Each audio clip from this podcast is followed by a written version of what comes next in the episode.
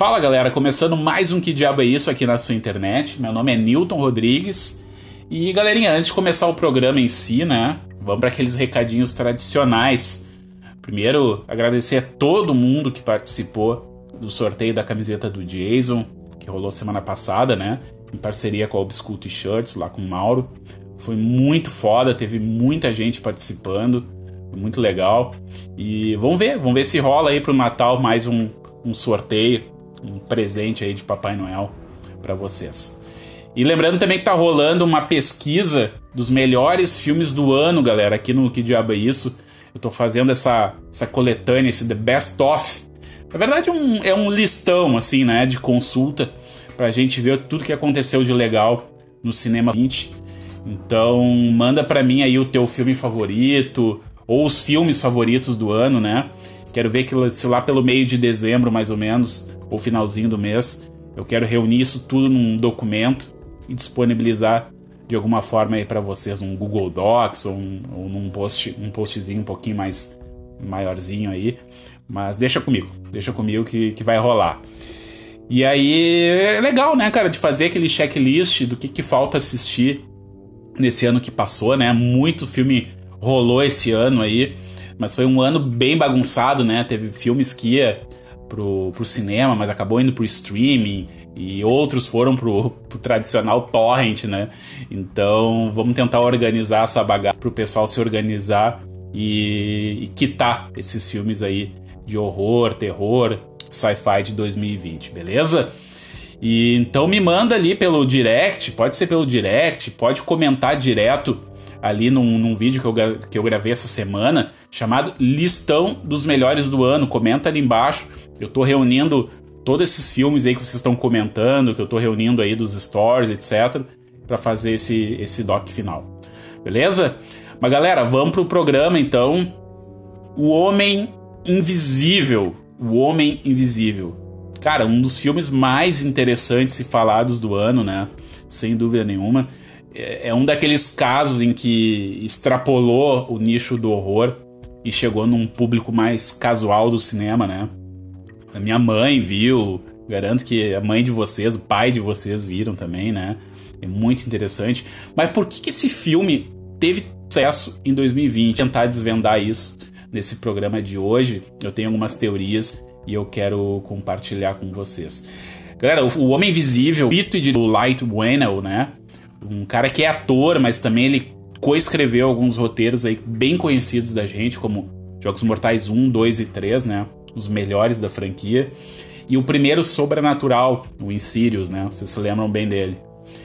Mas ele teve a chance de dirigir o Sobrenatural 3 e também um sci-fi de ação bem interessante, cara, chamada Upgrade, Uh, convido vocês a assistirem, correrem atrás desse filme, também é bem legal. Mostra como o cara sabe filmar cenas de ação muito bem, com, assim, ó, é genial algumas cenas, algum, algumas tomadas assim de ação e vale a pena. Upgrade, anota aí.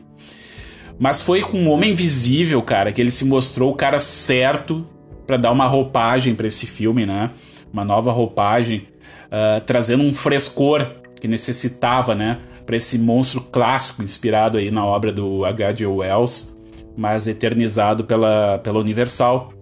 E com certeza, né, o Homem Invisível ele tá nesse panteão dos monstros sagrados do estúdio, junto com Drácula, com Lobisomem, a Múmia, entre outros, né?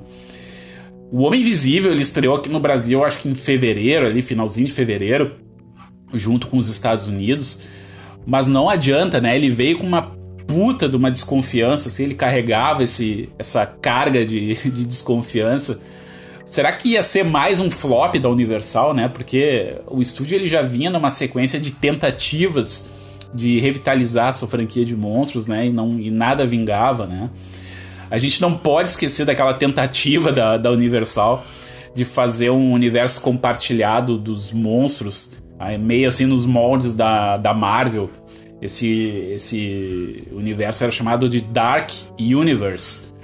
E, cara, a iniciativa foi totalmente por água abaixo, principalmente pelo relativo fracasso da Múmia, filme né, estrelado pelo Tom Cruise, que amargou na, na mão dos críticos e não teve né, uma, uma bilheteria necessária para justificar um, um esforço assim criativo de marketing tão grande para consolidar esse Dark Universe. Cara, e olha só que interessante, tinha uma turma de peso pronta já, pronta com um contrato praticamente assinado, né, para rodar esses outros filmes de monstro. Olha, olha só, olha essa galera aqui. Tinha o Russell Crowe no papel do Dr. Jekyll, né, do Mr. Hyde, uh, médico e monstro. Tinha o, do, o Johnny Depp no papel do Homem Invisível, ainda nos rascunhos lá, dos primeiros rascunhos da revitalização do Homem Invisível. E tinha o Javier Bardem no papel do Frankenstein, cara. Cara, de respeito, né? Um elenco triple A aí. Olha o potencial dessa galera.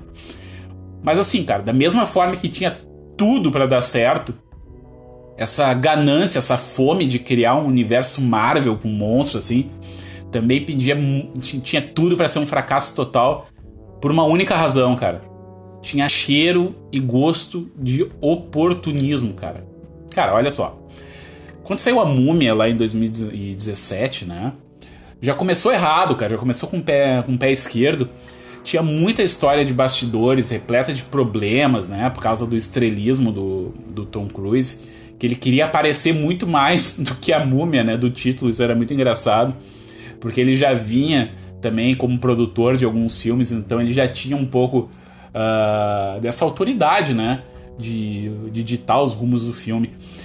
Mas, cara, o, o, tom aventuresco do filme, ele era, ele tinha um tom mais do mesmo, assim, né? Exalava isso da produção, esse, esse, essa sensação de déjà vu, assim, que a gente já viu aquele filme diversas vezes, né? Junto isso com os efeitos especiais, né? As acrobacias, os personagens, tudo extremamente genérico, né?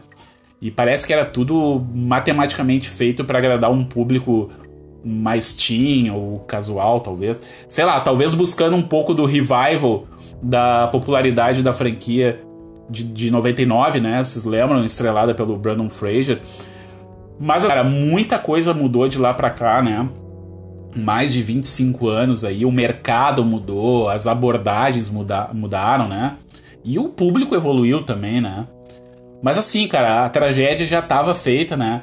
A Universal uh, recolheu os cacos do, estragos, do, do estrago que a múmia fez, né? E resolveu rever o planejamento assim desse tal universo compartilhado, focando agora sim, né, em histórias mais independentes, com um escopo um pouquinho mais reduzido. E foi uma atitude certeira, assim, excepcional por parte do estúdio. E foi aí que entrou a Blumhouse, né? o estúdio que vocês já conhecem, um estúdio já totalmente acostumado a fazer filmes de horror com pouco orçamento que, que geram muita grana, né? Muita bilheteria. Uh, tem alguns exemplos aí, a franquia Sobrenatural, Corra, A Visita, né? Do M. Night Shyamalan. Isso só para citar alguns exemplos. E não deu outra, cara. Os caras chamaram o, o Wayne, né? Que ele já era da casa por escrever alguns... co-escrever alguns roteiros, né? para dar esse, esse refresh aí no conceito do Homem Invisível e principalmente que ele tivesse assim, um lançamento menos espalhafatoso assim nos cinemas, né, que não, não viesse com aquela carga de, de blockbuster, né, para que não gerasse uma expectativa tão grande. Enfim, cara, um filme com, com cara de novidade assim, para dar uma renovada em alguns conceitos, mas ao mesmo tempo dosando muito bem essa novidade com, com a atmosfera clássica, né? de apreensão e perigo constante que tinha desde o livro e passando pelo, pelo filme original lá da Universal. Então, deixando para trás, né, esquecendo essa história aí de universo compartilhado e focado exclusivamente na história e nas atuações. E, cara, é real que a grande parte do sucesso do Homem Invisível não dá para não citar, né, a Elizabeth Moss no papel principal. Ela, ela tem um, uma carga dramática, assim, ela literalmente, praticamente sozinha, né, carrega o filme ali e dá o tom necessário pro andamento, pro cadenciamento do filme todo. Mas assim, cara, vamos, pro, vamos pra pergunta de um milhão de dólares, assim, né? Por que, que, por que o Homem Invisível deu tão certo? Olha só, eu tenho algumas razões aqui que podem ajudar nessa, nessa questão, assim. Cara, primeiro, é preciso, assim, a gente reconhecer a humildade, né? uh, da Universal em, em, reconhecer que esse planejamento original lá do os monstros não ia dar certo, né? Eles desistiram antes de uma tragédia muito maior ainda para os seus cofres, né? Cara, isso realmente assim não é muito comum em grandes estúdios, porque existe muito, existem muitos interesses envolvidos aí nesse meio, tem muita grana envolvida. E geralmente esses planejamentos assim envolvem anos, né? Muitos investidores injetando grana para projetos assim a longo prazo, né? Os caras, já pensam assim há 3, 4 anos na frente, né? Então ter o um culhão assim de frear isso ainda no início, cara, eu acho muito, muito louvável assim do estúdio da, da envergadura da, da Universal, né? Cara, em segundo lugar, um dos motivos aí do sucesso é colocar na prática assim a história de dar liberdade criativa, de verdade mesmo, né? Liberdade criativa de verdade para os seus cineastas. Aqui a gente vê que não precisa muito assim para dar certo, né? Basta ter uma mistura assim perfeita entre uma ideia legal com, com um orçamento enxuto e que não represente muito perigo pro estúdio caso o projeto não dê certo, né? Porque pouca grana, pouco investimento, se flopar, tá beleza, né? Não, não quebra muito as pernas.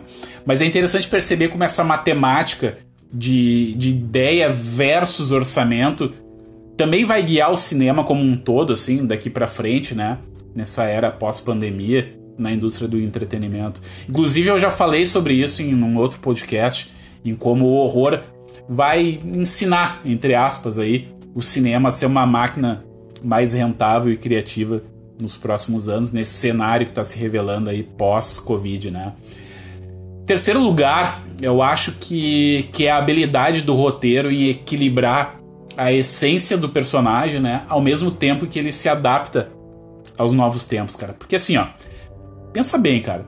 Sempre quando a gente pensa nos monstros da Universal, sempre nos vem à cabeça assim alguns ambientes mais bucólicos, né? Mais de época, ou é o campo, ou uma era vitoriana. É como se esses monstros estivessem encapsulados dentro de uma de um determinado tempo, de uma época, né? E mas aqui, né, no Homem Invisível de 2020, é curioso como a tecnologia ela continua sendo o core assim do filme, né? A essência do filme mas ela está totalmente inserida dentro de uma possibilidade real, real de existência, né? Não é uma tecnologia romantizada, fantasiosa, assim, que a gente vê nos filmes, né? Mas a, e a escolha do roteiro em, em trilhar por esse caminho, assim, joga a gente dentro de um universo perverso, assim, né? Onde a, a, a humanidade está sempre caminhando, parece que está sempre caminhando, andando sobre uma navalha, né? E parece que a tecnologia é essa navalha, né? Então a, a, a, escolha do, do diretor, do, do, roteirista, né? Em seguir por essa linha quase como se fosse um black, né? Mais realista, mais palpável, foi muito interessante e foi um dos fatores do sucesso do filme. Em quarto lugar, talvez seja a escolha da abordagem do roteiro, cara. Porque assim, ó, o filme ele aposta num tema, né, infelizmente, que é muito comum, assim, uh, no mundo todo, né? Que é o abuso físico, emocional e os traumas que isso gera dentro de uma, de uma relação abusiva, seja entre familiares ou entre homem e mulher, né? E é curioso assim observar como a tecnologia aqui, né, a tecnologia da invisibilidade desenvolvida pelo vilão serve para reforçar a psicopatia dele, né, em relação à esposa, porque seria muito fácil pro filme acabar descambando pra um desfile de, de efeitos especiais, né? E até isso se sobrepor ao verdadeiro propósito que é mostrar o lado humano dos personagens ali, né? E, e como essas histórias de abuso, infelizmente, né? De novo, é, são um problema comum a todos os países, né? A todas as culturas. Então o tema ele fica mais palatável para a audiência, né? É até enxergar aquilo não como um horror, não como um sci-fi, mas como um drama. Então chega em mais, em mais pessoas né, o filme e isso justifica também uh, o sucesso dele. Cara, em quinto lugar, eu acho que uma das razões do sucesso do filme, eu acho que é uma razão um pouquinho mais primitiva e psicológica, talvez, né? Que é a nossa fixação. A gente tem uma fixação por criaturas que, que representam assim uma ameaça real à nossa existência, né? Os próprios monstros da Universal são uma espécie de coletânea disso, né? Uh, não conseguir enxergar uma ameaça. Pensa bem assim, cara, tu não conseguir enxergar uma ameaça uh, mesmo estando à nossa frente, assim, né? Não de onde vem o perigo e nem que horas ele vai surgir. É algo que realmente assim mexe com o nosso psicológico e deixa esse perigo extremamente palpável, né? Cara, e, e pensa bem, assim, não deixa de ser uma, uma alegoria né, ao medo do futuro, assim, né? Do que está à nossa frente, o que, que vai se revelar num próximo passo, porque a imprevisibilidade das coisas, né? É, eu, eu, uma vez eu falei um negócio que sou meio filosófico, mas acho que é meio real, assim, sabe? Tipo, é como se na vida todo mundo tivesse um homem invisível à espreita, né? Um perigo a se revelar, um futuro desconhecido à frente, né? Que a gente não consegue tocar, enxergar, enfim. Mas, cara, a gente não pode, não pode, não devemos esquecer da parte técnica do filme, né? A forma como, como o diretor decidiu filmar é muito foda, cara. Ele utiliza a câmera para colocar dúvida assim na mente da, da gente, né, como espectador, e da personagem, cara. Fazendo movimentos com um tripé muito delicados, assim, às vezes indo de um lado para outro, assim, em slow motion, né? Dentro de um ambiente fechado, claustrofóbico, criando uma aflição, né? Como se realmente assim tivesse alguma coisa escondida ali nas sombras, atrás de um sofá, olhando ali na, pela soleira da porta.